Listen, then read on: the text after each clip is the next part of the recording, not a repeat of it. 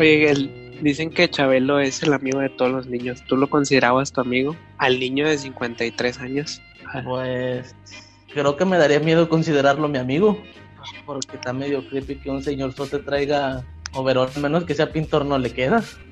¿Te, te sabes la leyenda urbana de Chabelo? No, Hay una leyenda urbana donde dicen que Chabelo murió en el 1900 y cuánto. Que la persona que la está supliendo es alguien que se parece mucho a Chabelo. Creo que es su hermano, que realmente es psicólogo y que por eso cuando entró el- la temática de la programación cambió y que por eso se volvió bien violento. ¿No has visto unos videos donde está agrediendo a los medios? no, últimamente no he visto nada de Chabelo, pero no, No, había ya, te- ya tiene tiempo, ahorita ya ni suena Chabelo. Bueno, si no lo consideras tu amigo porque es un niñote, bueno, la razón de la por la cual te pregunto por Chabelo y los niños es porque al momento en el que estemos grabando esto, no sé ya para cuando se publique, ya habrá pasado, o más bien el día de mañana se va a estar festejando el Día del Niño. Eh, en tu casa todavía festejan el Día del Niño ahí, ahí tu familia o tus sobrinos. Eh. Todavía que tienes un sobrino, ¿no? Tengo un primito que tiene siete años y algo, primito. Algo que me genera, no coraje, pero sí me mueve una espinita, es que ahorita pues todos estamos emocionados. La secuencia de primos ya nos lleva, le llevamos a Isaac mínimo 10 años. Isaac se llama mi primito chiquito. Y mis otros tres primos y yo coincidimos que nosotros nunca nos hacían fiesta del Día del Niño y él cada año nos estamos juntando a hacerle fiesta. Te da coraje, a ti no te hacían fiesta. Sí, mi mamá cuenta otra cosa que siempre se nos hacía pastel o cosas así, pero Pero no yo lo no recuerdo como tal. No, Ya no, ya no me acuerdo, jefa. actualmente siguen haciendo la fiestecita con Isaac. Qué padre. Fíjate que en mi casa ya casi no hay niños. o sea, están los, los hijos de mis primas, pero como que se festejan muy aparte a veces. Y pues en nosotros el último que era niño era mi primo. Y pues ya, él, él era el pretexto para juntarnos y festejar el, el día del niño, pero pues ya creció. Ya no hay pretexto. Pero sí me acuerdo que antes sí nos juntábamos en casa de mi abuelita y ah, nos regalaban cosillas, dulces y todas esas cosas pero pues tiempos pasados, ya no somos niños y ya no, ya no nos toca. Es como, o como, como el, como el meme de Thor, cuando te dan bolsa de dulces, de todavía soy digno. Ya no nos quieren, ya no nos quieren, ya no son niños, ya no son bonitos. Justo, justo precisamente es el motivo del cual nos reunimos hoy. Nos reunimos virtualmente, platicar sobre la niñez, sobre la infancia y quejarnos porque la verdad estuvo horrible. Nada, no es cierto. Bueno, no sé la tuya. ¿Cómo, cómo consideras, cómo- que- cómo- cómo consideras que fue tu infancia, tu niñez? Bueno, primero, primero, primero. ¿Cómo, cómo definirías tú, tú, Gel, a tus 36 años, cómo definirías que es la, o lo que es la infancia, o la niñez, o ser niño? Pues diría que es la etapa eh, que abarca desde tu nacimiento hasta tal vez 10 años de edad, donde apenas estás creciendo. No se me ocurre otra cosa más técnica para decir. Yo creo que tu definición es muy acertada. Esa etapa en donde andamos con toda la cara sucia por todos lados. Y, Con el moquito seco. Ajá, y, y donde nos andamos tropezando en cualquier lado. No necesariamente ocupa ser niño para andarte cayendo a cada rato. A mí me pasa muy seguido. Bueno, pero bueno, es que a algunos no se le quita lo torpe. Algunos se caen de borrachos. Algunos crecen así, de torpe. Ya se quedó así para siempre. Ah, bueno, ahora sí, ¿cómo consideras que fue tu infancia? ¿Fue chida? La verdad no me gustó, quiero otra. Yo sigo viviendo mi infancia aún. Sí, sigo siendo un niño. Los primeros 24 años de la infancia son los más difíciles. Son los más difíciles. ¿Cómo has llevado tu infancia hasta ahorita? La verdad, hace rato que hablábamos del tema, me puse a pensar mucho de eso. Y yo no creo que mi infancia haya sido mala, porque pues siempre siento que mis papás me trataron de dar todo. La posición en la que estábamos me dio una infancia que podría considerar feliz, por así decirlo. Pero la verdad, muchos recuerdos de infancia son no nublados, pero sé que hacía las cosas, pero no tengo un recuerdo vivo de si era feliz o estaba triste. Todo son cosas muy en específico que recuerdo, que son como que sé que pasaron, pero no lo tengo claro. Así que quiero creer que fue buena, o tal vez fue mala y eso lo nubló. Tal vez fue mala, pero no tienes cómo compararlo. No, no creo que haya sido malo, la verdad. Fíjate que yo en mi caso siempre digo que viví una infancia diferente a lo de los demás chicos de mi generación, porque aquí en el área donde vivo no hay vecinos. Entonces, yo me acuerdo que cuando íbamos ahí al, colegio, a la escuela y todo eso, pues los amiguitos siempre me decían, no, es que siempre nos salimos a jugar fútbol y, y nos juntamos y que no sé qué. Y así, no, pues qué chido, pero pues aquí no vive nadie cerca, entonces yo no tengo amigos aquí. mis, mis únicos amigos eran los de la escuela. Sí, ah, ¿qué es un balón? Llegaba yo ahí. No, no, no me tocaba decir como que qué es fútbol, pero sí, ya ves que siempre en la infancia hay como juegos que se jugaban en el recreo y todo eso, como el stop, el congel y todas esas cosas. Sí me acuerdo que yo sí llegaba al colegio y no conocía eso. Ahí los iban, me los iban enseñando porque pues no, aquí no hay vecinos, no tuve amiguitos. O sea, por ese, por ese lado siento que, que fue diferente mi infancia, pero no, no, nunca, nunca sentí que hubiera sido mala o que hubiera sido aburrida. Yo siempre me la pasé bien como niño aquí en mi casa y en la escuela. Y pues este, siempre, sí me acuerdo que era yo un niño muy chiflado. Cada que iba con mis papás que iban al mandado, yo regresaba con un juguete y tenía así mis estantes llenos de juguetes de Power Rangers, de los Hot Wheels, de lo que quisiera yo. Ahí estaba lleno. Ahorita ya no se están todos esos juguetes. Creo que están en un cajón nublado. Mencionas algo importante que creo que más adelante vamos a tocar, pero pues si me pones así desde esa perspectiva, eh, eso que dices de todos los juegos que había, es, yo siento que la gente de nuestra edad, la infancia que tuvo es muy distinta a lo que ahorita actualmente se está acostumbrando. Creo que ahorita más adelante vamos a hablar de eso, pero viéndolo de esa perspectiva de salir y todo, pues yo era un hijo, yo soy hijo único. Y también mi infancia la recuerdo que siempre estaba rodeado de muchos niños, porque pues todos iban a mi casa, también te digo, en la situación en la que estábamos, yo también tenía muchos juguetes, o vaya, era el hijo único, no sé si me explique. Ajá, sí. Y muchos de mis vecinos iban conmigo, siempre estaba rodeado de niños, porque todos decían, oh, qué padre, tú tienes bastantes juguetes y no los tienes que compartir con nadie. Y siempre se me cuestionaba de que qué se siente ser hijo único. Le digo, pues es que pues es que no sé, porque pues no tengo con qué compararlo. Y le decía, se siente bien chido. le dije, ya quisieras, perro. no, este, también, este, como me rodeaba mucho, pues yo hacía mucho de salir con mis amigos, pero algo que yo siento que no marcó mi infancia, pero sí como que ahí fue también un poco distinta, no en el sentido que no saliera ni eso, sino que yo siempre me junté con niños mayores. O sea, y las cosas ah, que tal vez que tal vez para un niño de mi edad en ese entonces se fueron adelantando, cosas así. Ya vi por qué creciste así. Fíjate, ahorita que lo mencionas, yo no soy hijo único. Este, yo sí tengo hermanos mayores. Pero como cuando yo era niño, pues ellos estaban en la edad de la secundaria o prepa. Y pues no querían jugar conmigo. Entonces, pues igual, yo crecí jugando solo Pokémon. Entonces ya decía yo que Charmander era mi amigo. mi único amigo. Charmander, estás pendejo, vete con Bulbasaur.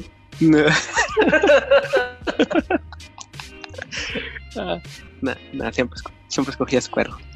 Pero bueno, sí, este, más adelante vamos a ir tocando ciertos puntos y a ver qué, qué recuerdos nos salen de la infancia.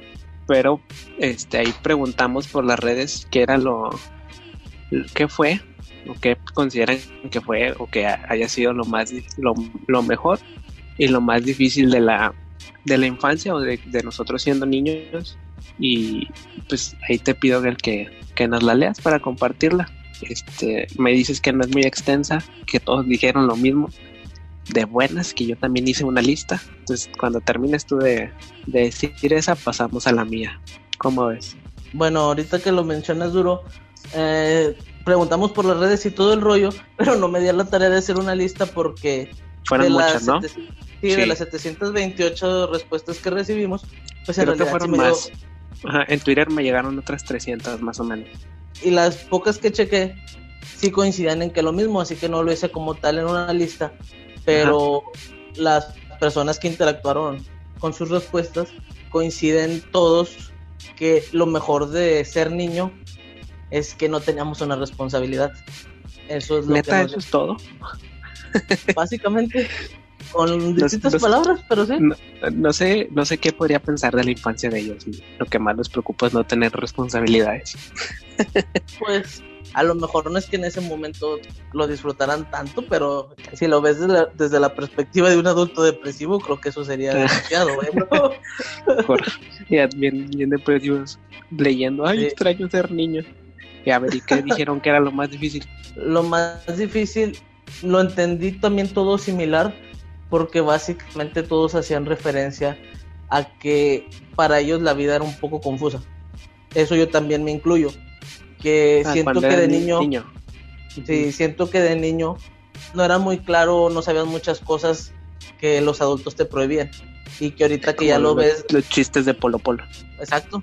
Y ahorita ya que lo ves desde una perspectiva de adulto, son cosas bien simples que a lo mejor de niño sí te causaban molestia. Te digo porque yo me incluyo en esto, porque muchas veces, no, sé si a ti te tocó, que tú querías hacer algo, no sé, salir con tus amigos y tus papás no, ah, perdón, no tenés amigos. ¿Cuáles? no, que tú querías jugar más rato, desvelarte jugando Pokémon y tus papás no te dejaban y tú pedías una respuesta de que ¿por qué no me quiero desvelar o X cosa? Cuando, crezcas lo entenderás. Sí, cosas así de que no, ¿por qué no? Porque soy tus papás, te digo. Y a mí me resultaba muy estresante. Ya vengo arrastrando esto desde tiempo. no, sí me resultaba sí me resultaba molesto de que no entender una explicación o no tener una explicación porque creían que de niño no lo comprendías. Y sí, de niño no comprendías que, o sea, el no obtener alguna respuesta satisfactoria, creo que a mí me estresaba mucho. Que por el simple hecho de ser niño te decían que no y tú no entendías el porqué. O por el simple hecho de que eran tus papás te decían que no. No, pero siento que esto no nada más se basa en los papás, eso lo puse como ejemplo, pero a mí sí me tocó muchas veces. Bueno, te voy a ser sincero, al final ya no entendí cuál era lo que decían que era lo más difícil. pero voy a, voy a, dejarlo como que había muchas cosas que no entendía. Sí, que como niño las cosas son más complejas. Ajá, son más complejas y más confusas. Bueno, muchas veces a veces como niño ni siquiera tan, bueno, yo como niño pues a lo mejor ni le buscaba la razón. Yo era niño más mencito. pues es que también esto te lo mencionaba de que ahora que ya lo ves de grande, tal vez no era algo tan complejo, pero pues en ese momento para mí se resultaba estresante el darle una solución de niño. No, pues eh, yo mejor prefería jugar Play, de hecho somos niños diferentes. Te voy a leer yo mi lista, esa la hice, la hice yo a mi consideración, a lo que yo creo. Ya si tú quieres agregar algún punto que, que se te ocurra, lo sea, pues lo platicamos y ya tienes sí o ¿Con qué quieres que empiece? ¿Con lo mejor o con lo más difícil? Con lo mejor. Lo mejor lo primero que puse desde lo mejor es realmente no responsabilidades, así como, lo dijeron los, así como lo dijeron los demás. Creo que es como que la principal ahorita como, pues como jóvenes adultos que nos dedicamos ya un poquito pues, a trabajar o a estudiar y trabajar o tener pues que pagar el Netflix, tener que pagar el Amazon, pues ya son responsabilidades muy grandes. Que pues al fin y al cabo cuando nosotros pues, no teníamos responsabilidades podíamos disfrutar podíamos, podíamos disfrutar un chorro de cosas que pues, teníamos a, la mano a nuestro alcance en las casas cuando éramos niños. Que, que creo que más bien todas esas cosas estaban disponibles para nosotros las agregué como lo mejor dentro de esta lista. Entonces voy a seguirle pues lo primero lo primero es que no teníamos responsabilidades. Sabemos que responsabilidades pues nos consumen tiempo nos, nos cansan este, física y mentalmente. Y de niño pues eso no nos pasaba. Y no nos preocupábamos por nada tampoco, pues, simplemente nada más no la pasábamos este, en la lela, dando vueltas por toda la... nunca he entendido por qué los niños así como de 6, 7 años están parados esperando algo al lado de su papá y empiezan a mover la cabeza de un lado otro. o empiezan a dar vueltas como locos. Nunca, nunca los has visto. Ah, es que yo he visto otros niños. Es que tú ya eres adulto. Ya mejor te centras en ver otras cosas. Exacto. El siguiente punto que tengo es poder comer, puedes comer lo que sea. Yo sí me acuerdo que de niño pues yo sí me la pasaba tragando, por eso me engordé, porque era un niño flaquito. Y pues bueno, ya ahorita a esta edad comes y te duele la panza, o te da pesadillas. Pero sí me acuerdo que los dulces, podías comer demasiados dulces. Y yo me acuerdo que tenía un dulce favorito que ahorita ya no lo venden, que creo que no lo hacen. Que no me acuerdo bien cómo se llama, pero era chocolate. No me acuerdo cómo se llama. No sé si te acuerdas tú que era una vaquita, pero era como un, un platito que doblabas y por el medio salía el chocolate. No sé si te acuerdas. No recuerdo. Ah, es que yo soy más viejo que tú, me acuerdo. No me acuerdo cómo se llama, ya hace poquito lo recuerdo, pero me acuerdo que me gustaba mucho porque este, lo partías, te lo comías, pero venía con juguetes. Entonces era como una chichita y venía con juguetes de Pokémon. Entonces era como una basecita con un Pokémon y formabas una Pokébola así con dos piezas y la aventaba. Ya, pues tú sabrás que yo como fan de Pokémon de esa edad, no, me, me daba vuelo.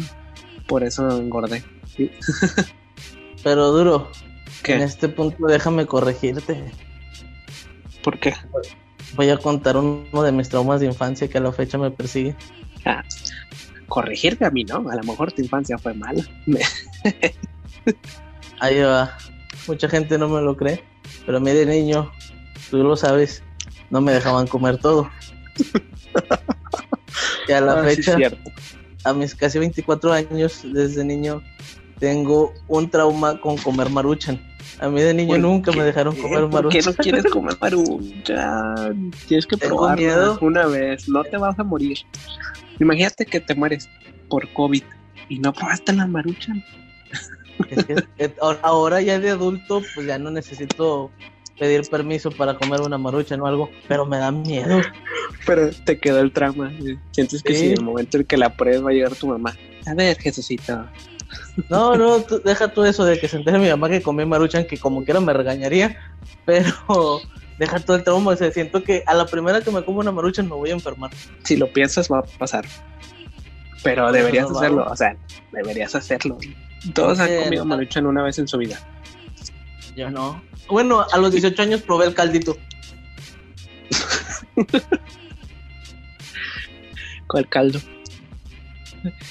El de la Maruchan también.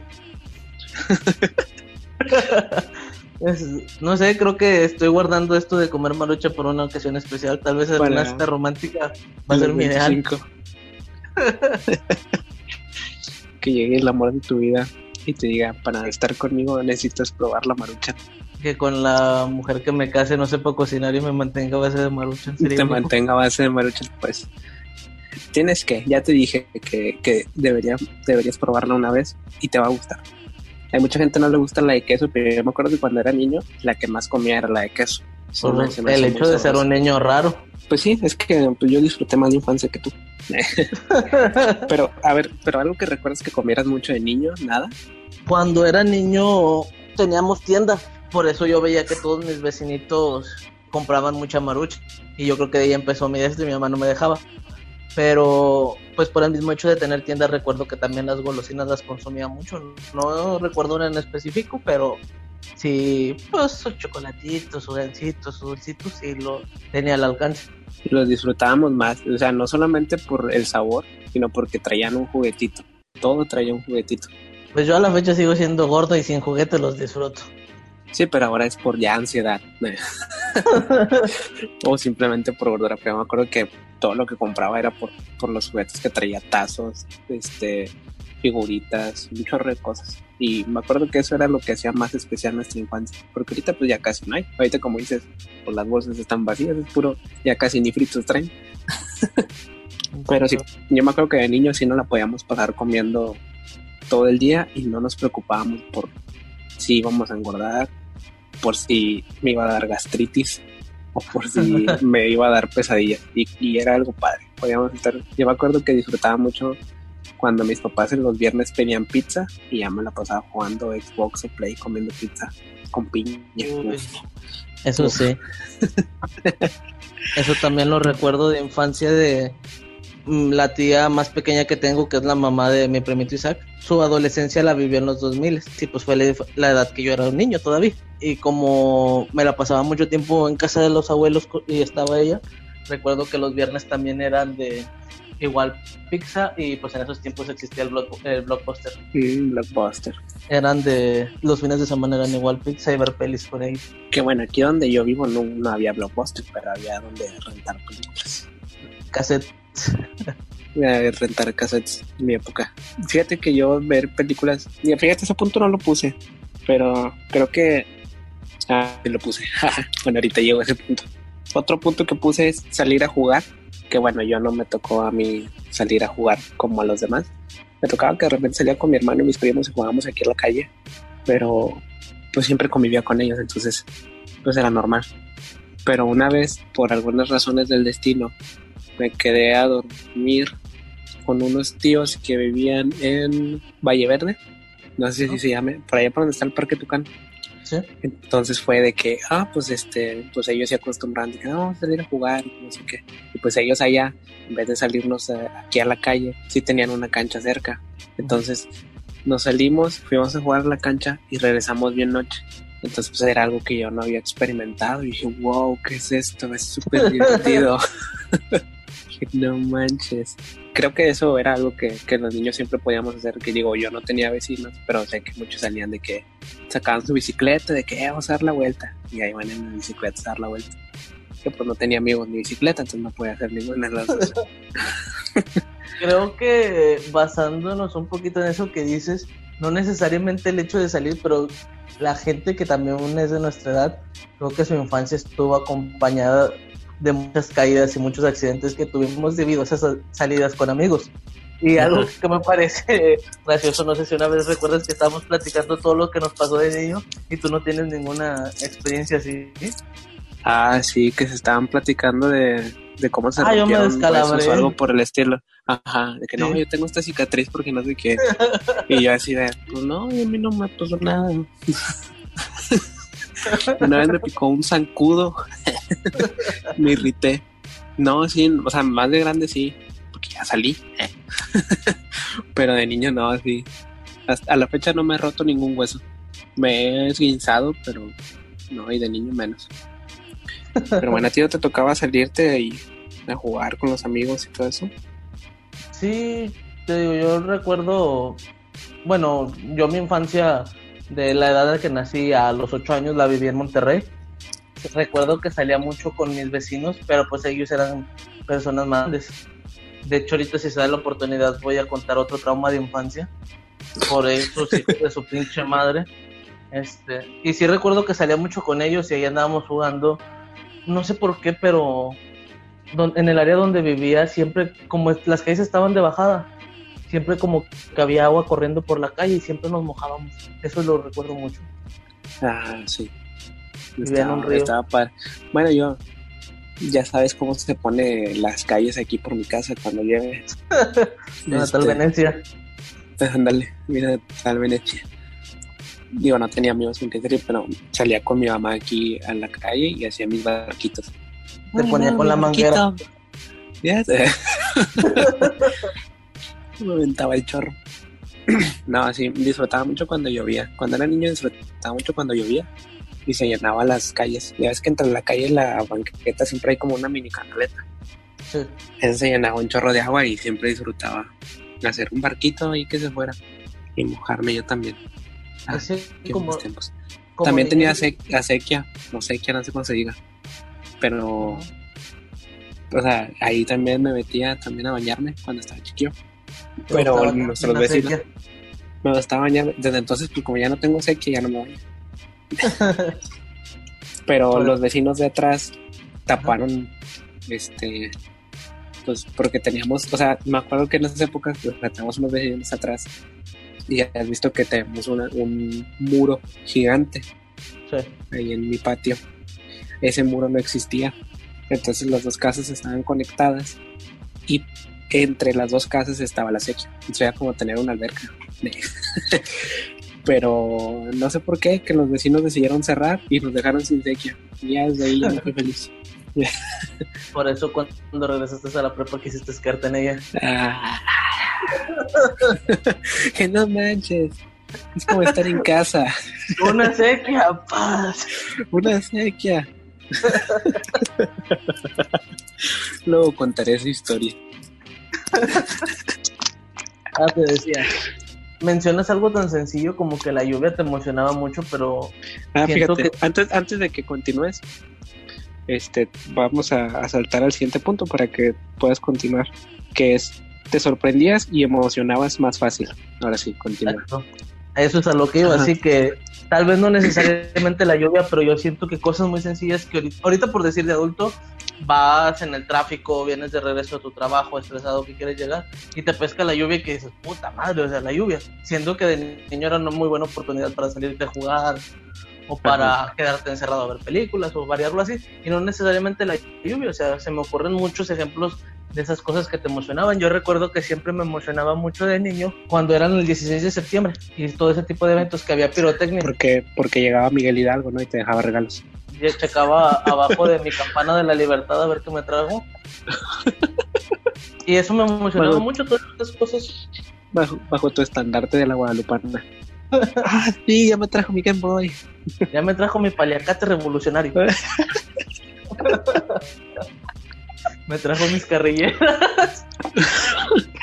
Te trajo tu rifle de esos que eran matracas. Y le, le girabas y sonaba taca, taca, taca, taca, taca. Pero no, sí, base a eso, este punto era lo que quería agregar. Sí, sí yo, yo, yo me acuerdo que de niño sí, todo te sorprendía y te emocionaba más desde ir al cine. Ya creo que mis papás me decían, eh, yo quiero ir al cine. Yo les decía, porque me emocionaba y me gustaba mucho. Sea la película que fuera, me daba igual, nada. Y ya me decían, no, es que no hay dinero. Y luego ya crecí y me di cuenta que no era tan caro. No me querían llevar.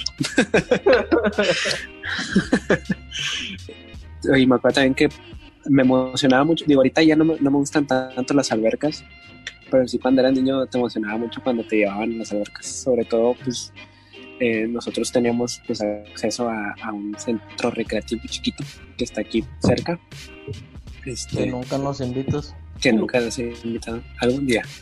Ahorita aprovechamos que está solo por el COVID. Ahorita cuando, hay gente. y me acuerdo que una vez este, fuimos, íbamos casi siempre toda la familia. Y me acuerdo que ese día entramos por atrás. Se da cuenta que este tiene una entrada por enfrente pero es como que una entrada muy directa, entonces es muy complicado a veces entrar con un carro por ahí, pero por atrás entras y está un estacionamiento y están unas, unos, este, pues no son como canchas, sino son terrenos como para jugar béisbol, y continúas es una cancha de básquetbol, y entonces por ahí entramos, y tiene varios como puentecitos porque tiene una sequía. Yo, yo llegué bien emocionado, ¿verdad? Como niño corriendo, eh, sí, alberca, y iba corriendo, y no me fijé que el, eh, el principio del puente tenía cadena y la cadena estaba a la altura de mi cuello. Ah. Entonces ahí va el Uriel corriendo y donde no la vi por la emoción, pues me ensarté la cadena aquí en el cuello y me, me fui para atrás y a toda la marca aquí de la cadena en el cuello. y llorando en la alberca. No, sí, me caí, pero aquí ya estoy feliz en la alberca. Ahorita, a lo mejor por eso ya no me gustan las albercas, tengo ese trauma. Pero así, yo me acuerdo que cualquier cosa te emocionaba y te sorprendía. Y pues, quieras o no, eso te ayudaba a pasártela mucho mejor. De hecho, no sé si es que le pierdes la emoción o que, por decir ahorita tú que dices que las albercas ya no te gustan. Yo recuerdo que era algo similar con los ríos. De pequeño recuerdo que íbamos mucho, yo y mi familia, rumbo a Santiago. No que para allá sí hay ríos y los cabazos y todo eso. Recuerdo que íbamos de paseo y a mí de chiquillo me gustaba meterme, aunque no fuéramos específicamente al río, pues yo sí me metí. O sea, no que niño te puedes meter en calzoncito y no hay pedo. Ahorita haces eso ya te demandan. Sí, no, lo hagas. no, a la actualidad, no sé, como que te lo olvidas meterme un me da asquito. No sé por qué. Sí, a mí las albercas me dan, me dan un poquito de asquito. Creo que, no sé, Igual a lo mejor sí disfrutaría estar un ratito, pero sí me saldría. Yo prefiero que me hagan carnita asada. Y ahí en la palapita. No, ustedes métanse. Y aquí me, quedo. Pasando al siguiente punto, que era con respecto a algo que estábamos hablando ahorita, que te la puedes pasar viendo tele todo el día. Yo me acuerdo que eh, sí, me, sí me la pasaba viendo tele, pero este, no recuerdo bien qué es lo que me pasaba viendo. Me acuerdo que veía muchas películas porque antes todavía cuando ya en los últimos años de la niñez, pues se puso de moda los DVDs y pues, pues la piratería, todo lo que da, ¿verdad? y me acuerdo que de niño vi muchas veces la película de El agente Cody Banks 1 y 2. No sé si la viste. sí. ¿Sí? 1 sí la recuerdo. Estaba chida. A mí me gustaba mucho. Yo me acuerdo que la 1 no la vi por primera vez ahí. Obligué a mis papás a que la compraran en Sky. Ya ves que podías pay-per-view, pago por ver. Entonces ahí estoy yo todo el día viéndola. Y luego ya la fuimos a rentar. Nos fuimos a rentar original. Y tenía un tío ahí que, que las clonaba, ¿eh? No, hacker. rentamos, las, rentamos las dos y me clonó las dos. Y no, todo el día la gente Cody Banks 1 y 2. De eso me acuerdo. Ya fue en los últimos años de infancia. Pero me acuerdo que más que ver tele, sí, o sea, no es mentira, sí me la pasaba jugando Pokémon. Porque pues, a esa edad no tenía tanta atención, entonces mejor jugar Pokémon a andar haciendo otras cosas. Y ya, por eso crecí así. Pero no, no sé tú si te la pasabas viendo tele. Yo creo que todo niño se la pasó viendo tele y tiene recuerdos viendo la televisión. Por lo menos los Power Rangers, los Teletubbies, ah, clásico. Yo recuerdo, bueno, creo que lo mencioné, pero sí sé que veía ciertas cosas porque hasta mi mamá me recuerda, de chiquito tenía una máscara de Ash, me gustaba mucho ver también Pokémon, no jugarlo, verlo. Y sí recuerdo ese tipo de cosas, por decir Pokémon son de las pocas cosas que recuerdo, pero ya lo mencionaba la otra vez que sé que veía Monster Ranger, que veía Ranma y medio, muchos programas así que estoy seguro que los veía porque me recuerdo enfrente de una televisión, pero no tengo el recuerdo de qué tratan muchos de esos programas. Con Yu-Gi-Oh me pasó algo similar también. Y sé que Yu-Gi-Oh me gustaba mucho, porque aunque no recuerde de qué trata, me acuerdo que, te digo, pues yo era hijo único y en el momento que vivía en Monterrey teníamos una casa muy grande. Eras hijo único y seguro tenías todas las cartas y tenías el disco y todo. Algo muy gracioso es de que yo tenía muchas cartas de Yu-Gi-Oh! Este, originales, porque no que te recuerdo que mi abuelita nos traía y cosas así. Yo tenía muchas cartas de Yu-Gi-Oh! pero nunca supe cómo se jugaban. Y yo me las llevaba a la escuela y como las jugaba con mis amigos era recargarlas en la pared y si las aventabas y la tumbabas era tuya, así te ganabas las cartas porque no sabíamos quién jugaba. y tenía un montón tenía un montonzote de cartas originales de Yu-Gi-Oh! y no que se identifican las así brillositas y todo eso. Y una vez una tía o mi abuela, no recuerdo, pues yo las tenía ahí todas las cartas y ya no las usaba, un montonzote y arrumbado. Y mi mamá dijo, pues dáselas para que las vendan. Y se las di, te digo, no sé si a una tía o a mi abuela, y las vendió. Creo que todo el, todo el montonzote como por 20 pesos y con ese dinero que las vendió. Peor error. Me dieron para comprarme un durito. Y ahora que ya crecí y que supe el valor de las cartas, dije, Son carísimas esas cartas. Más de 20 pesos y se acabas. Hablando de, pero... yo también me acuerdo que cuando era niño tenía cartas, pero yo, yo no era rico como tú, ¿verdad? Yo tenía piratas. Entonces yo me acuerdo una vez que de entre todas estaba viendo la caricatura y salió una carta. Y dije, ah, esa carta está bien chida. Y me acordé y dije, esa carta yo la tengo. Pirata, pero la tengo. Y me acuerdo que estuve muchos años de mi infancia buscando esa carta porque estaba seguro que la tenía y nunca la encontré. Entonces, hace como 3, 4 años, llega un primo y me dice, no, es que vengo a, darte esto porque pues ando, ando pidiendo perdón. La verdad es que te robé estas cartas. Y yo, oh, no. Y era una pila, no te miento, como de 30 centímetros de cartas piratas.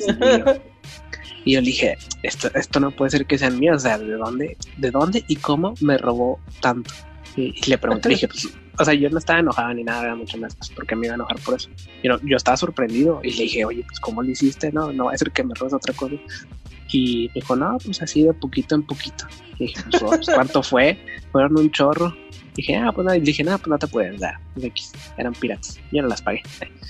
Entonces las, las, empecé a revisar y ahí venía esa carta que yo estuve buscando tantos años. Y dije, sí, sí me las robaste, maldito.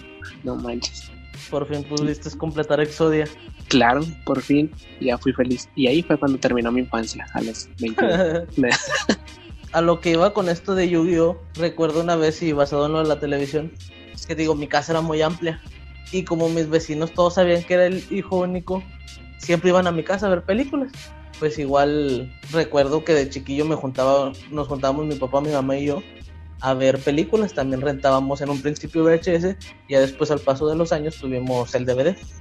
Íbamos a rentar y, había veces que invitábamos a vecinitos y todo. Y una vez una vecina más grande que yo se le ocurrió la brillante idea de que pues, siempre tienes muchos niños viendo películas, ¿por qué no cobras cinco pesos y que pasen a ver películas y vendes duritos? Este, mi mamá se mente, a vender los mente de, mente de tiburón. Sí. la película, y sí hicimos eso y sí fueron todos mis vecinos y la película que se proyectó esa vez fue la de Yu-Gi-Oh cuando queda dentro del triángulo ese que trae colgado. Oh, buenísima. Me acuerdo que una vez en una fiesta infantil nos iban a poner una película. Dije, no, me nos van a poner Pokémon, ya bien listo. Que nos ponen la del quinto elemento, ¿tú crees? La de Will Smith. No, Will Smith no, Bruce Willis, con la morra esta pelirroja. Ah, ya, sé cuál. al final, al principio, al principio sale desnuda, pues ya, traumados de por vida. Ahí terminaron muchas infancias también. Acabaron con la infancia de muchos niños. Y yo me fui bien triste. Ay, sí quería ver Pokémon. qué rara esta mística en esta película. Ay, qué rara mística. Eso me pasó con muchas cosas que veía de niño, que estoy seguro que las llegué a ver por ese tipo de recuerdos que tengo, pero no recuerdo en sí de qué trata. La a, lo mejor, a lo mejor no formaron parte muy importante. Tal vez. por eso no te acuerdas. Me acuerdo que mi mamá siempre decía que a mis hermanos les gustaban mucho las películas de Disney. Obviamente las de Disney de esas épocas. Pero que nada más a mí no. O sea, realmente pues, a mí nunca me gustaron las películas de Disney. Que creo que en esas épocas eran Tarzán, Hércules, y todas esas por ahí. Los aristogatos. La, las aristogatos, una viejita. Y la, la verdad a mí no me gustaban. Creo solo había una que sí me gustaba y que sí la vi varias veces, que fue la del planeta del tesoro. Ahorita, curiosamente, como tú, no me acuerdo de qué va, pero me acuerdo que salía una canción de el famosísimo Alex Ubago. Hace rato fui a casa de, mi, de un primo, venía del trabajo y llegué a hacer, bueno, a recoger unas cosillas. Y pues ya tenía toda la cuarentena sin ver a mi primo, que también él, igual que yo, pues ahorita no está trabajando ni está tomando clases en línea ni nada. Mi primo tiene veintitantos años, tiene 20 años, perdón. Y también ya está un poco desesperado. Y nos pusimos a cotorrear. Pues mínimo para desaburrirnos. Y nos pusimos a jugar tipo trivia de que adivina qué caricatura es en base a lo que escuchas. Y empezamos así con caricaturas viejitas, con películas de Disney y luego nos brincamos a Pixar. Sale la canción de Toy Story. Y le, le comentaba justamente ya a mi primo de que yo recuerdo, pues es el primo que sigue de mí, le ganó por cuatro años y él podría decirse que es lo más cercano que tengo un hermano con el que siempre conviví. Me acuerdo que compartíamos mucho tiempo juntos y ese güey se sabía todos los pinches diálogos de Toy Story 1 y 2. Siempre que lo veía durante mucho tiempo de niños era ver una vez se acababa y repetía la otra y la ponía y ya se sabía los diálogos de Toy Story 1 y 2 y justamente hoy se lo comentaba. Tú eras Toy Story maníaco. Yo era la señorita Nesby en mi brazo. señorita Nesby. Tu, primo era de los que dejaba los juguetes y se asomaba a ver si estaban haciendo algo. Y una vez sí vi que se movió, te lo juro que sí se movió. Creo, que sí pasaba mucho eso de niños, este, no recuerdo qué tanto a mí, pero eh, que sí veías una película y la volvías a ver, y la volvías a ver, y la volvías a ver, porque yo me acuerdo que mi hermana, cuando era más pequeña de mí, veía Toy Story 1, 2, mil veces, y yo no vi Toy Story hasta que ella las vio, digo, porque yo no era fan de esas películas. Pero como quiera, digo, de niños sí no la pasábamos viendo la tele, no pasaba absolutamente nada digo, yo no tenía cable, pero sé que mis amigos sí decían, no, me aquí, el día de ayer viste el capítulo de Digimon y yo, no, no lo vi. Tú ibas en Digimon 1 cuando ya estaba. ellos, ya iban, ellos ya van en la 4 y yo, ah, sí, no, el, el, el Agumon. no, amigo, eso es en la 4. Ay.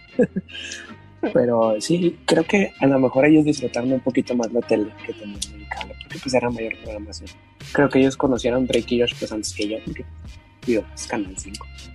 Pero creo que el, programa que siempre nos va a acompañar desde la infancia, aparte del Chavo del 8, porque yo veía mucho el Chavo del 8 en el es pues Malcolm. Malcolm era buenísimo. Malcolm yo no recuerdo tanto de infancia. Yo sí. Bueno, no tan chico, pero sí en los últimos años las primeras temporadas. Y también me acuerdo que me acuerdo, tengo muchos recuerdos de ver el Chavo del 8, el resbalón de las noticias y las mangas del eh, chaleco. Las mangas del chaleco. ¿Y cómo se llamaba este programa de historias de terror de Oscar Muskis? Muskis. No era Muskis, no no, no, era de, No. de Monterrey también. Bueno, era de Oscar Muskis, que se duerman si es que pueden, o algo así. Pero ese, pues Sí. yo dormía con mis papás cuando era niño. Entonces a ellos les gustaba verlo. Les, les valía que si yo iba a crecer traumado. Pero- Ya, pa. Papá, ya, yo que quiero ver a Tal vez- Rebeca. Como, como spoiler mencionando lo del Chavo del 8 y eso de terror, tal vez de ahí fue lo de que surgió de Don Ramón. Que después tienes que platicar. Ah, verdad. Después lo contaré. Ya van varios veces que mencionamos. Sí, a lo mejor se mezcló ahí infancia por culpa de mis papás. Ya, vaya, no quiero ver los terrores ahí. Ah, otra cosa que veía mucho mi papá, que yo lo veía con él también, era el programa de Jaime Maussan. Mm, Ah, pues también, por eso crecí como, crecí todo asustado. Pero vamos al siguiente punto, creo que ya es el último de lo, de lo sí, ya con piranoico. Ah, el último punto que tengo de lo mejor de la infancia es que nadie te juzga. Creo que yo, que nadie. Pues sí, pues eres niño, güey. Casi siempre es como que, ¿verdad? Ah, pues es niño, ¿ah? Pues está bien. El otro, usted ¿Qué? que ya viste, es todo gordito y pendejo. Bueno, creo que debería cambiar este punto porque seguramente sí, sí son juzgados, pero les importa pues, prácticamente nada. Cuando eres niño, Pues sí. No te importa quién te juzgue o quién diga algo de ti. Si digo, nadie te juzga, eres más inocente, entonces prácticamente te importa poco lo que piensen de ti. Pero sí que ibas a decir. Yo creo que muchas veces, aunque te juzgue, pues de niño ni lo entendíamos. Sí, así. Pues yo no sé qué es estar pendejo, no sé qué significa. A la fecha. que hablando de.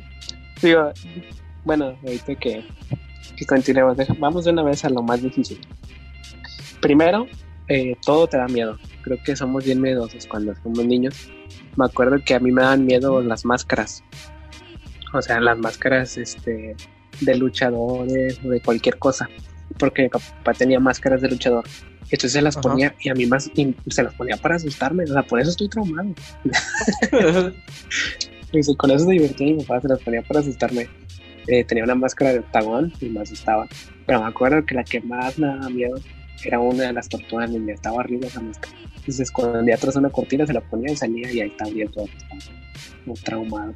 creo, creo que a tu papá no le creías tan bien, Uriel. Yo creo. Sí. ¿Cómo no, mijo? Entre el programa y aquí las máscaras. Muskis. Mira, te voy a poner un video de aliens. Y mientras lo estabas viendo, llegaba por otros. ¡Órale, hijo de con una máscara. máscara!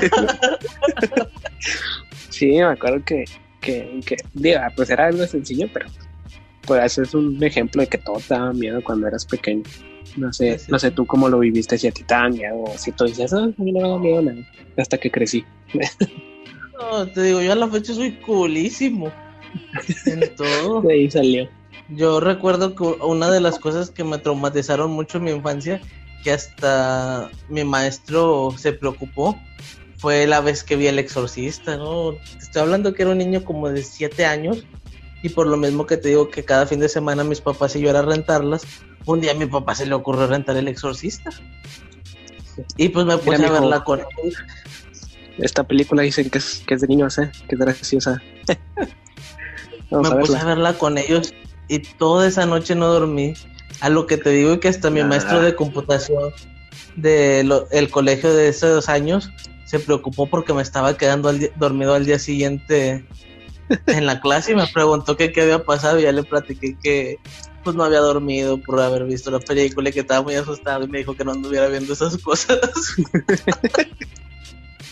Que ande viendo esos Dijo, mira porno.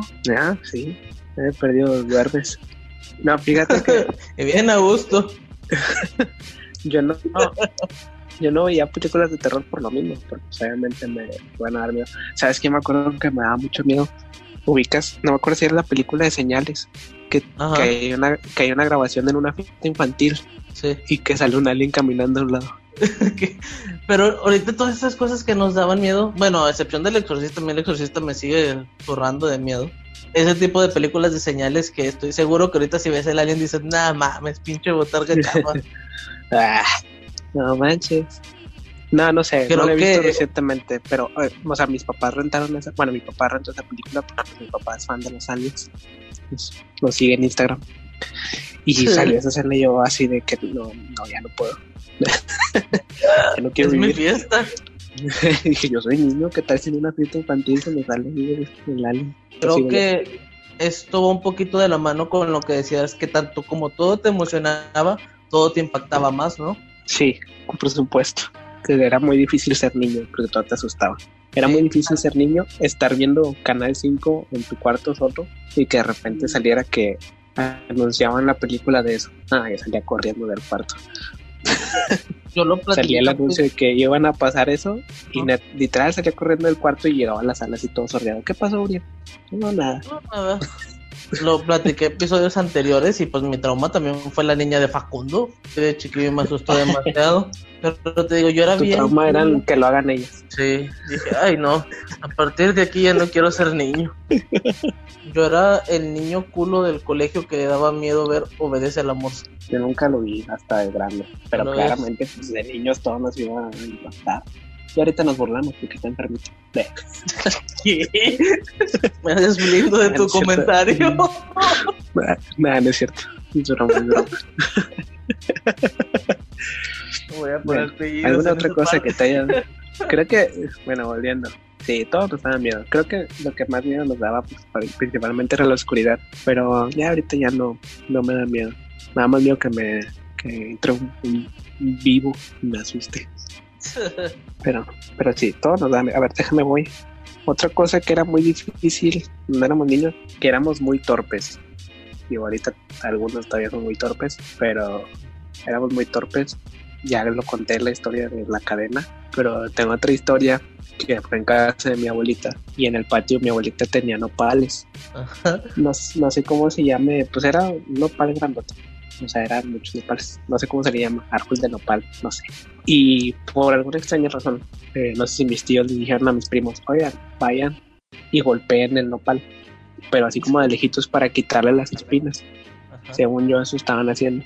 Pero pues eran mis primos, pues los más grandes, ¿no? Digo, no eran Sí. tan grandes, pero eran más grandes y era, pues, estaba chiquito. Y yo, pues, como siempre, no sé si te tocó, pero siempre quieres seguir a los primos más grandes, los más grandes. Porque tú te quieres sentir Bueno. grande. De no, no me tocó porque la parte de primos con la que convivo yo soy el primo mayor. Bueno, pregúntales a ellos si alguna vez te intentaron seguir. y vas a decir, no, qué asco. Pero bueno, es- este, vi que lo estaban pegando y no me dejaban. Y dije, eh, yo quiero, yo quiero. Me decían, no, tú no, tú que te vas a espinar. Y yo, Ajá. no, me espina, no me espino. Entonces no me dejaron. Entonces no sé si se acabaron y terminaron. Y dije, ahora sí ya no hay nadie.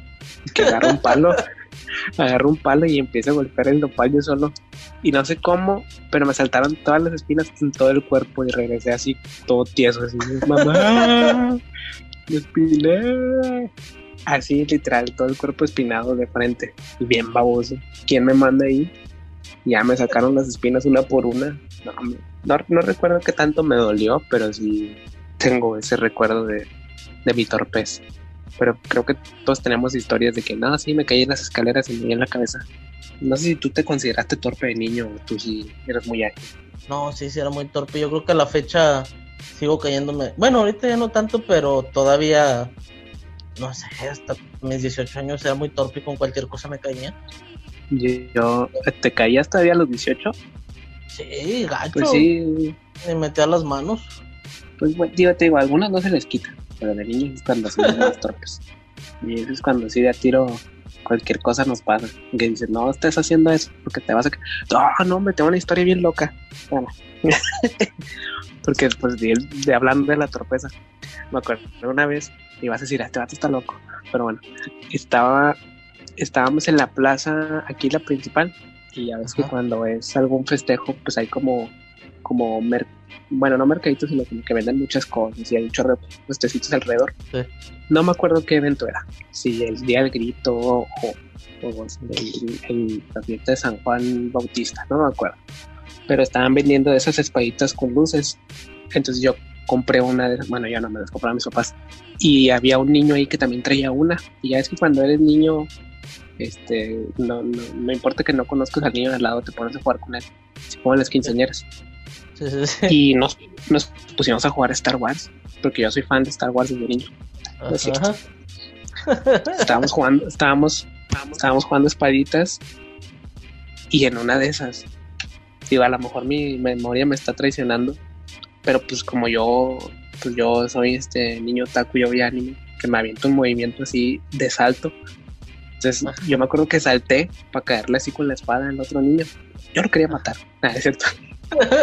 y, y me acuerdo que, o sea, en mi memoria está que en el momento en el que salté fue como si me hubiera quedado dormido. Porque no recuerdo el momento en el que caí, pero cuando caí ya estaba en el suelo. Caíste de cabeza, Uriel. No sé, o sea, me acuerdo, no me acuerdo el momento en el que caí, pero recuerdo que cuando caí tropecé ese, y di al suelo, o sea, me caí. Realmente no me acuerdo qué pasó después de que salté hasta que me caí. Yo, como que me quedé dormido, no sé.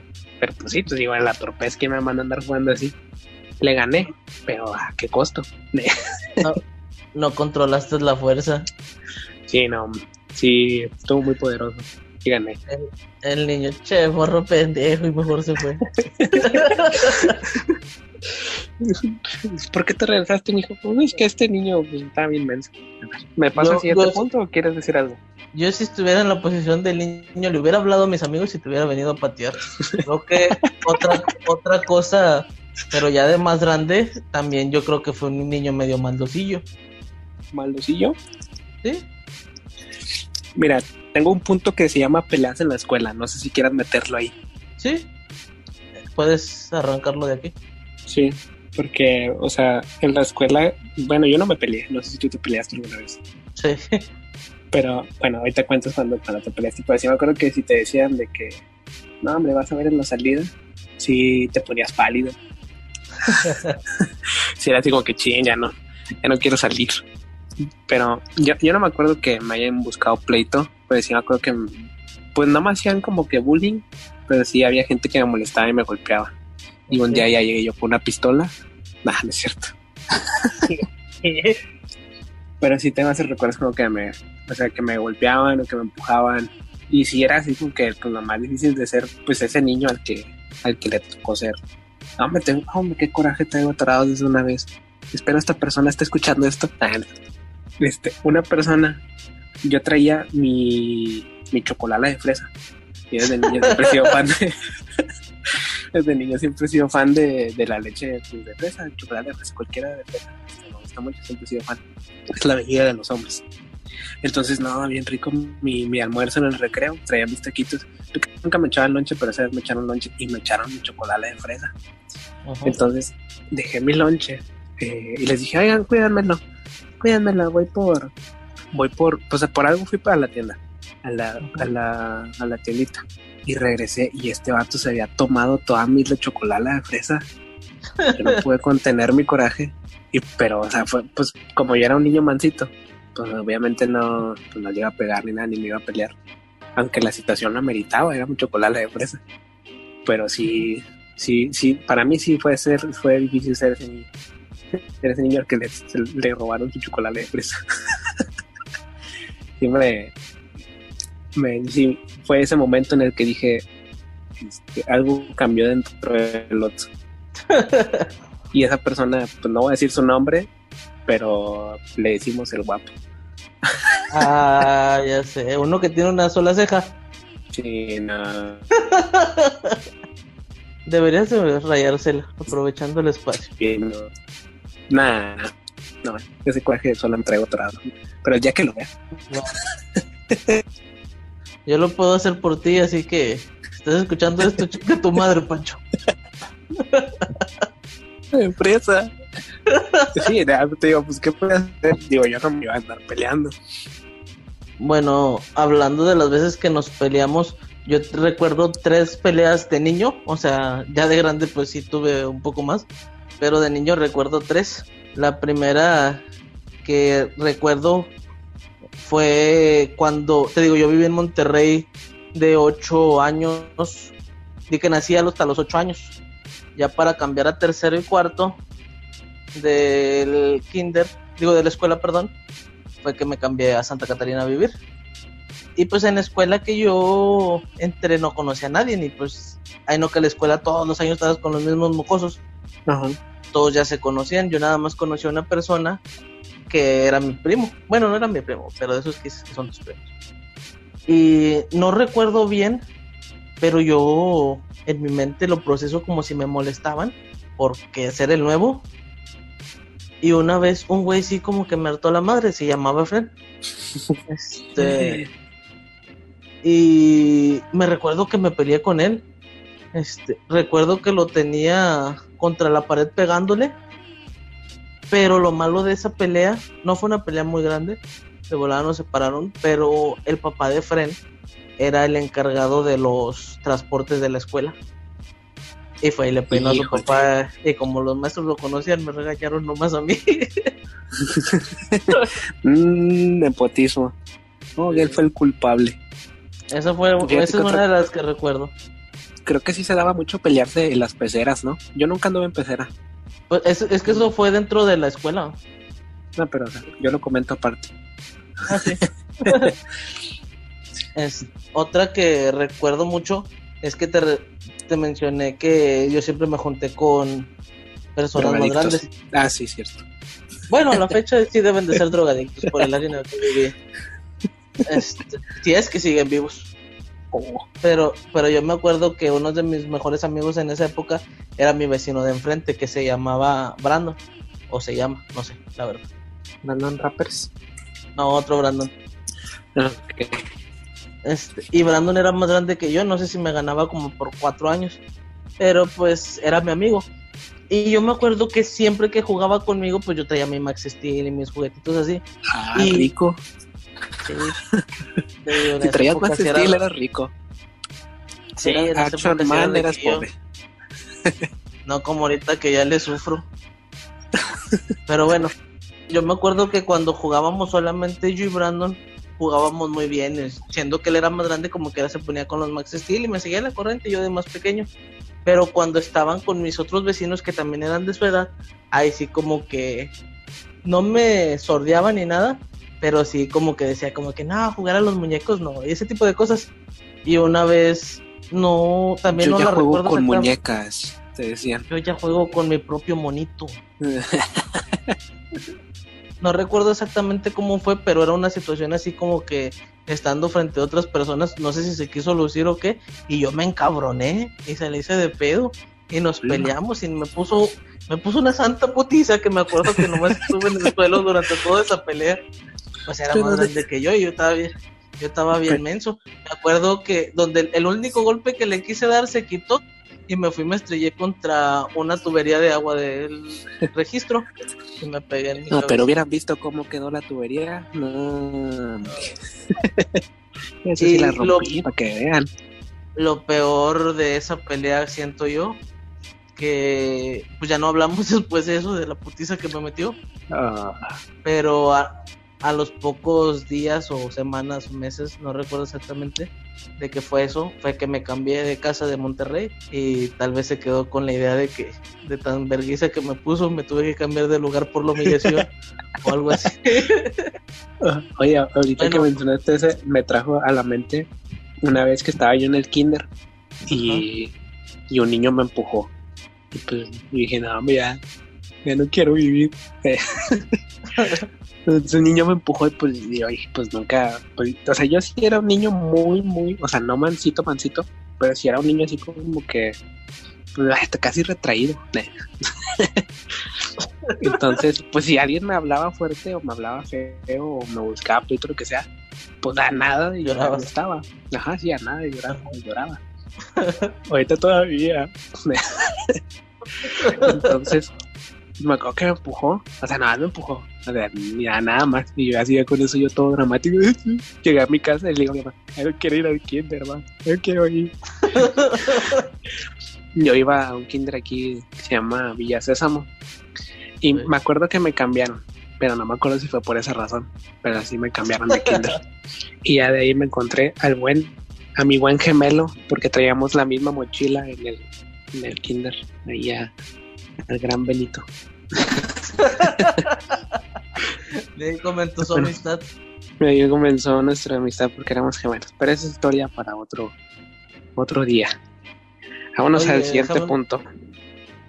Ya. ¿Puedo contar mi última pelea? Dale, Que dale, creo dale. que es la que más me marcó porque mi mamá siempre me recuerda eso. Tienes tres minutos para contarlo. Rápido. Haz de cuenta que yo cuando estaba en la escuela en Monterrey era un colegio.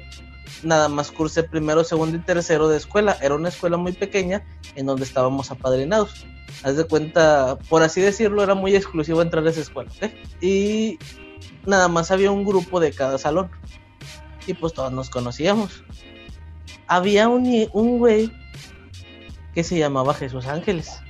Dice mi mamá que desde el primer día Jesús Ángeles tuvo problemas en la escuela, que molestaba a la gente y que no sé qué. Y yo pues no era mansito, pero pues a la fecha me considero que no soy muy problemático, que pues, simplemente evito problemas. Nada más simplemente no te gusta que te desfiguren la cara. No, actualmente tiene que ser una razón mayor para que me altere. Y no sé si me estuvo colmando la paciencia tanto el pinche Jesús Ángeles que dice mi mamá que una vez le hablaron de la dirección que exploté y que me empecé a agarrar a vergazos con Jesús Ángeles. Pero lo sorprendente de esta historia es que la directora, literalmente así lo cuenta mi mamá, de que me tuvieron que pescar en los maestros porque allá en la escuela en la que estábamos había un foro muy pequeño. Y dicen, no sé cómo, yo me imagino que tipo luchador de la W, que puse a Jesús Ángeles colgando del foro, o sea, la cabeza colgando y las patas para arriba del foro, y que lo estaba pateando en su cara de donde estaba colgando. Hola.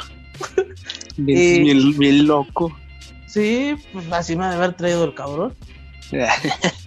ya, bien Pero- traumado. Y si no te Algo- saco la pistola. algo que recuerdo mucho de eso es que a mí, pues, era un niño, o sea, cuando me cambié de Monterrey tenía 8 años, fue menor, inferior a esa edad. Aún creía en Santo Claus y el regaño que me dijeron era de que no me iba a traer nada Santo Claus. Y esto da pie a otro pinche trauma de infancia que tengo. No sé si quieres que lo cuente o me espero. Espérate tantito. Ahorita lo cuentas. A ver si, a ver qué cuéntanos tu trauma. Ah, sí, lo que te decía de que esa vez desencadenó mi siguiente trauma de infancia. Resulta que pues me castigaron, que me iban a castigar de que Santo Claus no me iba a traer nada. Yo para esa época todavía creía en Santo Claus. Siento que yo creí en Santo Claus hasta muy grande. Y bueno, te digo, de nuevo, me juntaba con gente más grande. Y yo tenía unos vecinos que se llaman Jorge y Víctor, que aprovecho también para mandarlos a chingar a su madre por Sí, a todos los que dijimos, váyanse. porque destruye- destruyeron mi infancia, tal vez ahí fue cuando terminó mi infancia. Pero pues ellos eran unas, unos niños muy grandes, bueno, más grandes que yo. Tal vez ellos ya, cuando yo era un niño, ellos ya estaban en adolescencia, preadolescencia. También yo de güey que voy a seguirlos, ¿verdad? Ajá, claro, Pero- hasta la fecha. ellos eran mis vecinos y convivía con ellos mucho. No podría decir que era un niño riquillo, pero en esas épocas pues te he contado que vivíamos bien. Y siempre igual, cada que era Navidad me regalaban lo que quería y cosas, todas esas cosas. Así que yo cada año me ilusionaba mucho con Navidad porque pues, pedirle a Santa Claus cada cosa. De hecho, solo hay dos re- regalos que recuerdo que Santa Claus nunca me trajo, pero eso en otro tema lo diré. Y yo siempre que era Navidad, pues me emocionaba mucho. Y una vez se me ocurrió preguntarle al pinche Jorge y Víctor que, que, si ya le habían hecho su carta a Santo Claus. Y se la empezaron a curar de mí. Y me dijeron la frase que destruyó mi infancia. Santa Claus no existe. Y yo, muy enojado de que no, sí existe y que no sé qué. Y me dijeron, bueno, si crees que existe, haz la prueba. Pídele una muchacha para que sea tu novia Santo Claus y vas a ver que no te la va a traer. Y yo ahí en mi inocencia, ¿Cómo no? Vas a ver que sí. No, no, sí me puse a pensar, dije, pues no me puede traer una persona. Y llegué muy encabronadillo a mi casa. Y Mamá, le pregunté tenemos que hablar. Sí, exactamente. Y le dije a mi mamá de que, oye, me dijeron esto, quiero que me digas la verdad, ¿existe Santo Claus o no existe Santo Claus? Y ahí fue que mi mamá me, me dijo toda la verdad Y te lo juro, no es broma, lloré mucho esa vez. No manches, Cuando de- qué cuando de- triste. Cuando descubrí que Santo Claus no existía por culpa de esos pinches vatos. Y que Jorge y Víctor coman caca. Pero sí, lo que decía es que ojalá cuando ellos tengan niños también les arruinen la infancia. A ti. Yo voy a buscarlos. No sé si Oye. ¿quién, quién, quién anda con que le van a escribir la carta a Claus? Qué, qué triste. Voy a contar dos historias. Una, la primera, es sobre cuando éramos niños torpes. Este, y mover más rapidito. Eh, los que iban al colegio conmigo y si alguien está escuchando lo va a identificar rápidamente. Su nombre rima con Toño. Y el vato era pues, un muchacho ágil, pero siempre se vivía accidentado. No era recreo canon si él no regresaba con algo lastimado. Entonces estábamos haciendo una manualidad. No me acuerdo si era el día de las madres, pero estábamos pegando como, como tela. Les daban silicón caliente, pero precavida la maestra le decía a este muchachito, no le vayas a echar mucho porque te vas a quemar las manos. Y Porque se lo estás bien, repitió un chorro de veces, ¿eh? No le vayas a echar mucho porque estás bien, güey. Porque estás bien menso. Y me acuerdo que como que, como que nada más había un enchufe afuera. Entonces nos íbamos como tres personas afuera, conectaban la, la pistola, le echábamos y nos regresábamos. Entonces a mí me tocó en el grupito con él. Entonces yo vi como el muy baboso le rellenó la nariz de la vaca, porque era una vaca, le rellenó de silicón y al pegarla, los que estaban adentro, porque yo no estaba adentro. Yo me acuerdo que lo vi brincando y sacudir las manos. Ay, me quemé, me quemé, me quemé. Pero cuentan los que estaban adentro que el vato entró corriendo y dio vueltas a todo el salón gritando, me quemé, me quemé, me quemé. Todo- todos se le curaron de él. Y todavía la maestra así de que te dije, te dije que te ibas a quemar. Y ahí ves al, al monillo ya todo sentado, todo aguitado, con las manos en, en agua, que le habían metido un, un sabalito para que se sintiera frío.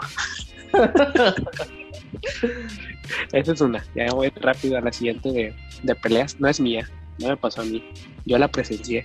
Es de un compa de nosotros que usa lentes, muy conocido porque usa lentes. Ojalá y me dé permiso de contarla, no voy a hacer que se ofenda.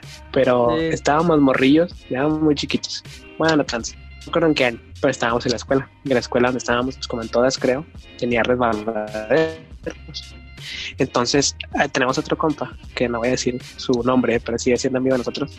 Es más, ni me acuerdo si fue él, pero estoy casi seguro que fue. Su nombre rima con Azael. No se llama así.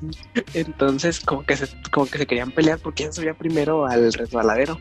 Entonces, pues mi compa de lentes pasó primero y el otro, el que rima con Azael, explotó y le soltó un combo tipo Dragon Ball Z, así como, como 10 golpes en la espalda, así bien tronados, pas, pas, pas, en la espalda. Y pues de- no me acuerdo si este compa de, lentes se alcanzó a subir o algo, pero sí me acuerdo que se bajó llorando por los golpes que le dio. Y hasta la fecha todavía nos reímos de eso. No sé si a él le duele todavía. A mí me habría dolido bien gacho si me lo hubieran hecho. Pero sí, sabemos que a este compa es muy explosivo desde niño. Pero sí, se vio así, se vio bien impactante porque los golpes dieron súper rápidos, no los puedes seguir con la vista. Es que yo no conocía en esas épocas a nuestro compa que rima con Azael, pero a como me lo platican. Sí, fue, sería el niño que explotaría en Estados Unidos y haría su show. El, el, el vato sí llegaría con un rifle. No, pero sí, sí era rarito, dicen. Pero sí, vámonos ya a los últimos puntos. Este, eh, uno es como uno que tocamos hace poco, que de lo más difícil es no entiendes muchas cosas. ¿Viste Frozen 2? Bueno, en Frozen 2 hay una situación en la que meten a Olaf, eh, que es como su desarrollo de personaje durante toda la película. Y es como, como si fuera un niño que no entiende muchas cosas. Este, a, mí, a mí se me hizo muy padre porque es un desarrollo alterno a- al desarrollo principal de la película, como dando a entender a los niños que va a haber muchas cosas en esa película que no van a entender porque siguen siendo niños. Y Olaf canta una canción en donde dice, "Ah, hay muchas cosas que no, van, no entiendo, pero voy a entender cuando sea más grande, cuando sea más maduro. Entonces, creo que a veces llega a ser muy difícil que, que haya muchas cosas que no entendemos cuando somos niños, pero creo que es mejor porque mientras más vas creciendo y más vas entendiendo muchas otras cosas, pues te das cuenta que hay muchas cosas que te pueden dar para abajo, que pues de niño ni te importaba. No sé qué opinas tú. Sí, pues lo que mencionaba empezando el capítulo de que todas esas cosas que a lo mejor nosotros disfrutábamos por no tener responsabilidades, ahorita sí nos las están dejando caer. Son cosas que tal vez siempre han existido, pero nosotros como niño no le dábamos la importancia. Sí, que pues a veces por eso siempre queremos este como que ya crecer o algo por el estilo, porque me dijeron, ah, es que este, no lo vas a entender hasta que crezcas, de cualquier situación que sea. Y así, ah, pues ya quiero crecer porque quiero entender. Y a veces eso de niños a lo mejor nos frustraba. Y ya ahorita decimos, nada, pues para qué, no hubiera quedado niño. Deja, vámonos rápido al siguiente. Este eh, creo que será un poquito más ahora. No sé, no sé qué tanto se daba antes. La verdad, pues qué voy a decir, en mi caso no sería. Pero eh, cuando eres un niño, eres como la esponja de lo que sucede en la casa. No sé si me expliqué. No sé si me entendiste. Sí, porque normalmente eres el niño, pero a veces piensan que o sea, cualquier situación que esté pasando en la casa, por ser un niño, o no te toman en cuenta, o te toman hacia un lado, o, o nada, pero tú al fin y al cabo siendo un, un niño como que absorbes todo eso que sucede. Eso de una manera también esponja porque eh, decimos que, o sea, un niño pues es reflejo de lo que vive en casa o es un reflejo de sus papás y creo que eso es lo más difícil porque muchas veces los papás le echan la culpa a los niños cuando pues realmente el niño pues, sí tiene culpa pero hay que mirar más para atrás no sé qué opines al respecto pues sí entiendo que mucha gente se justifica diciendo de que Ay, eres un niño. De hecho, a mí me toca ver casos que los niños son chiflados y dicen, ay, es un niño, déjalo. Y no, no es el hecho de que déjalo, es un niño. ¿Por qué? Porque la educación de ese niño va desde tu formación que tú le estás dando en casa. Creo que eso te refieres un poco, ¿no? Sí. Y otro punto que también veo de referente a la esponja, creo que esto también ya lo entiendes hasta que estás más grande, pero por decir un ejemplo, si creciste en una casa donde tu papá era alcohólico y mucha gente ya de grande se justifica de que ah, es que yo crecí viendo eso, fue esa esponjita que dice. Yo creo, siempre he tratado de verlo como que ese es el peor error o la peor excusa que te puedes inventar para eso, porque en realidad ya hasta de grande lo comprendes y a lo mejor internamente o sin tú quererlo, pues sí puede que se cumpla, pero al menos yo desde mi perspectiva siempre diría de que a pesar de que seas esa esponja, que absorbas mejor lo bueno y trates de imitar o de evitar los malos comportamientos y cambiar si tú ya lo sufriste de niño. Es que ese es un problema porque, como dijimos, como dijimos ahorita, de niño no, no comprendemos muy bien muchas cosas, entonces a lo mejor no podemos diferenciar qué es lo bueno de lo malo. Entonces, si yo veo algún comportamiento de mi papá o de mi mamá normal, pues yo lo voy a tomar como algo bueno, como algo normal. Y pues bueno, al fin y al cabo, un niño no decide dónde nacer o dónde crecer. Entonces, pues a veces le va a tocar absorber esos comportamientos por culpa de, pues, de los papás y de, de, niños pues es difícil que, que, intentes o que busques mejorar porque pues sí te vas dando cuenta ya cuando creces que dices bueno el comportamiento que tenían estas personas con las que me crié pues no era el adecuado y a partir de ahí tú debes tomar una decisión de seguir como, como eras o, o de mejorar o de crecer. Pero sí, sí de niño creo que es la parte más difícil porque pues en, en donde creces va a definir mucho de cómo seas al momento de crecer, pero ya cuando eres más grande, pues ya, ya eres más libre de tomar esas decisiones y de querer cambiar. Exacto. Eso es lo que decías, muchas veces lo entiendes hasta ya grandes, pero ya sabiéndolo, si decides quedarte en eso ya no es una excusa válida el culpar a tu familia. Porque por más que lo traigas arraigado o, que no hayas decidido esa situación, hay maneras de cambiarlo. Pero bueno. Ya acabamos con la lista. Este, vemos que hay puntos positivos. La infancia creo que es de las mejores etapas. Y, pero a pesar de que es de las mejores etapas, pues tiene su, sus puntos difíciles que nos tocó vivir cuando éramos niños. Yo creo que otro de los más difíciles es que a nadie nos gustaba la escuela. a la fecha. A la fecha, todavía. Pero bueno, ¿qué crees tú que sea diferente a la infancia actual a la que nosotros vivimos, a la que nos tocó a nosotros? tal vez va a sonar frase de señor, pero sí es muy distinto en el sentido de que ya los niños ahorita se entretienen con un celular o con un videojuego. Yo veo a mi primito Isaac y lo veo súper embobado, ¿cómo se llama? Con el Free Fire. Al Wii, sí, o sea, con el Minecraft, o sea, y digo, está bien, sí ayuda muchas veces a desarrollar sus habilidades y todo lo que tú quieras, pero pues yo a mis recuerdos a tu edad andaba haciendo otras cosas. Sí, pues te juntabas con gente mayor. pero básicamente... Creo que otra cosa que se diferencia es que ahorita actualmente la mayoría de los niños, sus papás son muy jóvenes. No sé si concuerdes conmigo.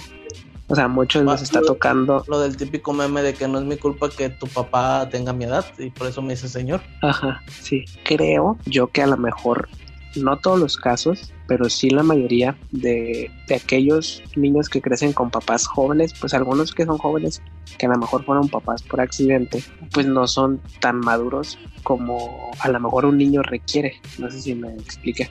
Sí, también creo que independientemente, pues puede ser que estés joven y tengas un hijo y seas maduro, pero también creo que en eso influye la edad de que ahora los papás son jóvenes, de que pues también frase de señor, pero los tiempos cambian, o sea, al momento de los papás seguir en una etapa de juventud, ciertamente, pues también las tipo de entretener a los niños es distinto a como se nos crió allá eran más grandes. Y no en mal sentido, sino que simplemente pues la tecnología o lo que nos está alcanzando a las nuevas generaciones de papá pues, está también ayudando a crearlos de distintas maneras. Que digo, pues, está bien, Sí, sí, fíjate, ahorita que lo mencionas, a nosotros en nuestra época nos decían, no, es que esos niños se criaron viendo la televisión. Y pues en cierta parte sí, pero el problema es que ahorita sí, sí es válido decir, ellos están criando con un celular, con una pantalla, con unas redes sociales el problema es que ese contenido es peor que lo que nosotros consumíamos en televisión. Siempre hay los casos que ahorita hay situaciones muy peligrosas con los niños y le echan los papás la culpa al celular, cuando sabemos que la realidad es por qué le dejas criarse con un celular. O sea, fácil es deslindarse y decirle ten este celular y entretente. Pero pues a lo mejor no piensen que al darle acceso a un celular le estás dando acceso, un celular, una pues le das acceso a todo lo que pueda, a todo lo que su imaginación llegue, lo que quiera buscar, ahí lo va a encontrar. Entonces yo creo que a mí, que esto nos puede llevar al siguiente punto que quiero tratar, que es como que, ¿a qué edad termina la infancia? Yo pienso que la infancia, no sé tú qué opines a qué edad termina la infancia o cuándo termina la infancia. Yo tengo un punto que siento que la infancia termina cuando empieza a haber prejuicios de otras personas. No sé si me expliqué. Pues cuando, cuando, cuando te empiezan a decir, por ejemplo, ah, todavía le pides permiso a tu mamá, de que, oye, pues sí, tengo ocho años, pero, o diez años, pero sé que a muchos sí les pega. Dice, no, no, yo no le pido permiso a mi mamá. Y entonces siento que esa inocencia de niñez se empieza a perder en muchos casos dices, no, pues yo ya me escapo de mi casa a, las a los 10 años. O no, desde los 11 años yo ya me escapo de la escuela. Y siento que ahí, ahí la infancia se empieza a perder. O por ejemplo, cuando te dicen, ah, es que porque yo sé que hay muchos niños que empiezan a fumar desde muy pequeños. Entonces siento que ahí se pierde un poco la niñez en la infancia con el prejuicio de que, ay, ¿a poco tú no fumas? Y ahí, pues obviamente si el niño es débil, este, puede ser que, caiga y siento que en, ese punto se, siente, se pierde la, la niñez. Digo, esos son casos más extremos. También existe el caso de que, uy, todavía juegas con juguetes, o todavía este, juegas no sé qué, o todavía ves no sé qué cosa. O sea, son prejuicios que acaban con la niñez, que al fin y al cabo eh, terminan afectando a la persona en un futuro todavía después, con inseguridades y esas cosas. Pero bueno, eso para mí es un, un punto en el que la infancia o la niña se empieza a, terminar, como que se empieza a acabar. La gente sola empieza a acabar con la infancia.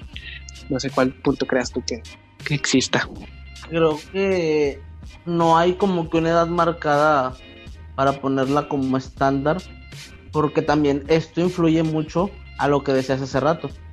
No, nosotros lo vemos desde nuestro punto por la edad que tenemos pero ahorita las generaciones actuales siento que nos están alcanzando a acabar su infancia mucho más pequeños.